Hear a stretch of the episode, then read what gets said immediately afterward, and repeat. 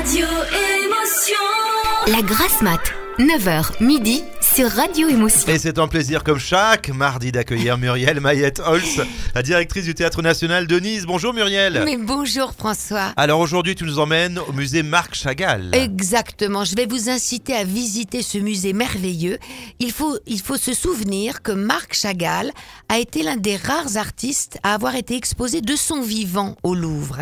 Il laisse derrière lui une œuvre prolifique, faisant alterner des scènes bibliques et profanes, peuplées d'amoureux enlacés en lévitation, de boucs, de coqs démesurés ou de saltimbanques dansant en musique.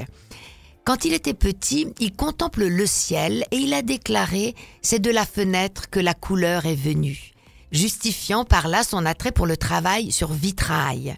Il est originaire d'un village biélorusse. Il a été élevé dans une famille juive de tradition assidique où la représentation est interdite normalement. Le message biblique est pourtant au cœur de son œuvre, dont il s'empare avec une grande liberté pour délivrer un message universel de paix.